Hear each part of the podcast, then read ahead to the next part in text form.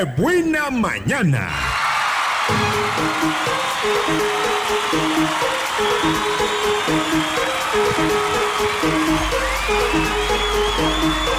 Las 9 de la mañana con 30 minutos. Regresamos a Qué Buena Mañana y ahora sí que a la sección de Sembrando Letras. Y es que fíjese que en muchas eh, notas que ya hemos compartido en diferentes temas y seguramente usted ya lo ha escuchado, eh, mucho se trata de combatir el que no encuentras de qué manera entretener a tu hijo y le das la tablet, le das el teléfono eh, o le pones Netflix a ver este, cuánto tiempo aguanta viendo la, la pantalla.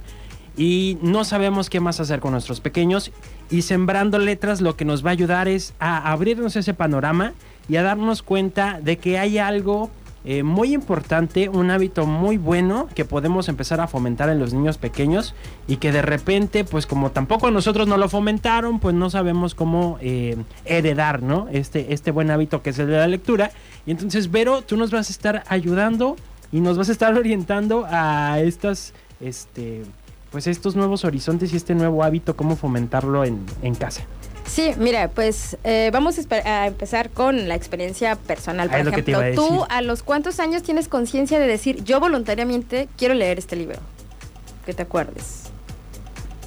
Mm, fíjate que voluntariamente, pues ya apenas ahorita, ya casi, la vida adulta. después de la universidad.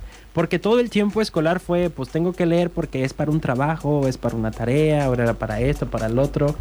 Este, y sí, Sí, por ejemplo, en mi casa nunca fuimos, eh, en mi casa mis papás pues, no eran personas lectoras. Y siempre como que la clase media de los 90 era el top tener tu enciclopedia de la A a la Z. Eh, pues ahí, como de adorno. No, eh, ah. Justo eso, o sea, a un niño, si a un preescolar pues, no le llama la atención, mucho menos a alguien ya en etapa secundaria, por ejemplo, ¿no?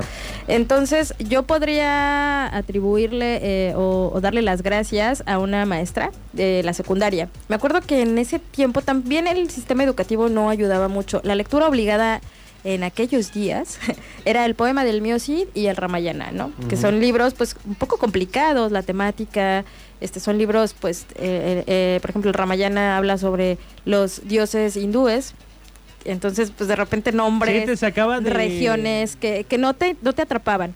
Entonces la maestra muy inteligentemente este pensó y me acuerdo que nos dio ah, nos pidió que leyéramos un libro que se llama Un embrujo de cinco siglos de una chilena si no me acuerdo si no mal recuerdo Ana María Giralde se llama la autora y tenía todo el kit para el kit, el, más bien el combo para un adolescente, ¿no? Estoy hablando de primero y secundaria, que era básicamente la historia, este, siempre que, que siempre bien funciona esa fórmula, una bruja que se enamora de un mortal.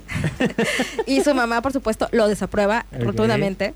Entonces tiene todo, ¿no? Romance, drama adolescente. Entonces la castigan mandándola cinco siglos adelante.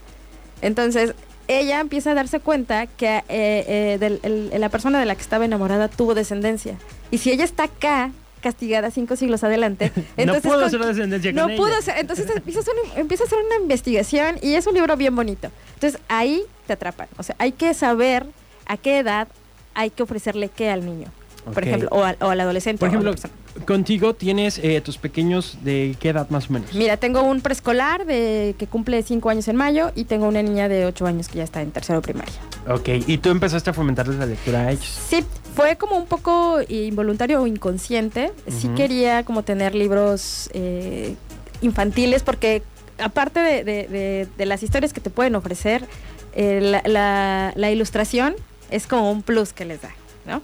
Entonces, eh, bueno, su papá de repente viajaba y me traía libros y pues se los comencé a leer, sobre todo yo creo que cuando tenía ya como dos años, eh, eh, se los comencé a leer a Julieta, que fue mi primera hija.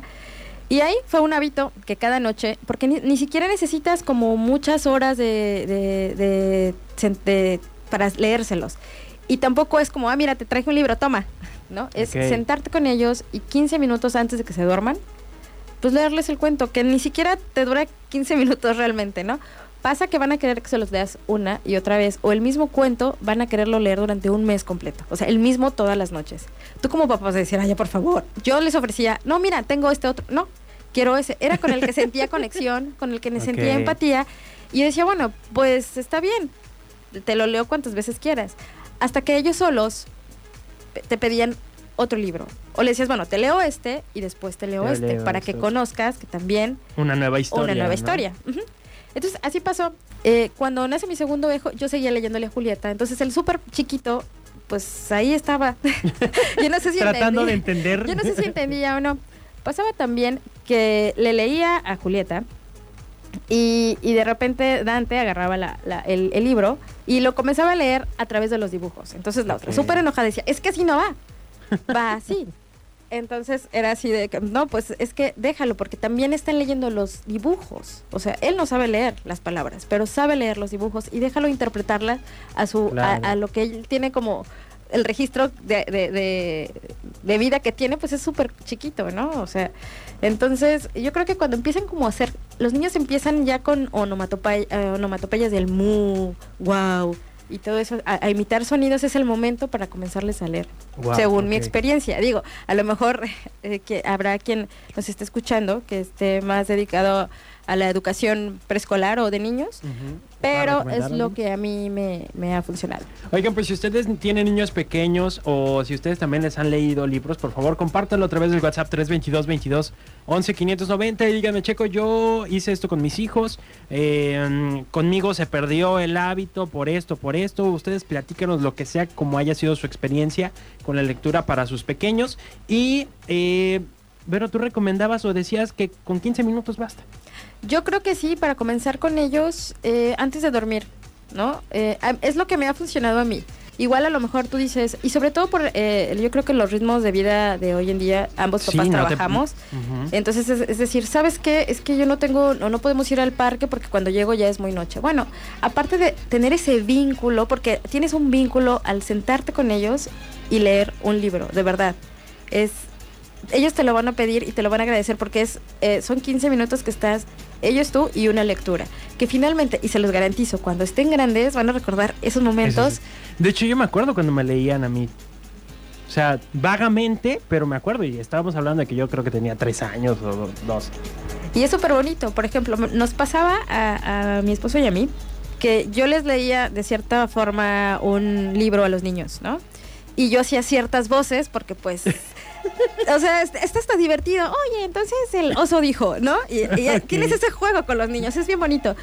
Y de repente el papá, no, pues te toca leerles. Y el papá iba y decían, no, mi, es que mi mamá Mi lo mamá lee trae diferente". personajes. Ajá, entonces de repente era un conflicto, pero obligas al papá pues a hacer un poco, ah, bueno, o explicarle, ¿sabes qué? Lo que pasa es que este oso y ya les cuentas, o sea, te vas más allá, haces un poco de trascendencia con, con justo con la lectura. Lo que pasa es que este oso tenía multipersonalidad, ¿no? bueno, vamos a hacer una pausa comercial. Eh, voy a atender la llamada que tenemos ahorita pendiente y regresamos. Una estación con mucho amor.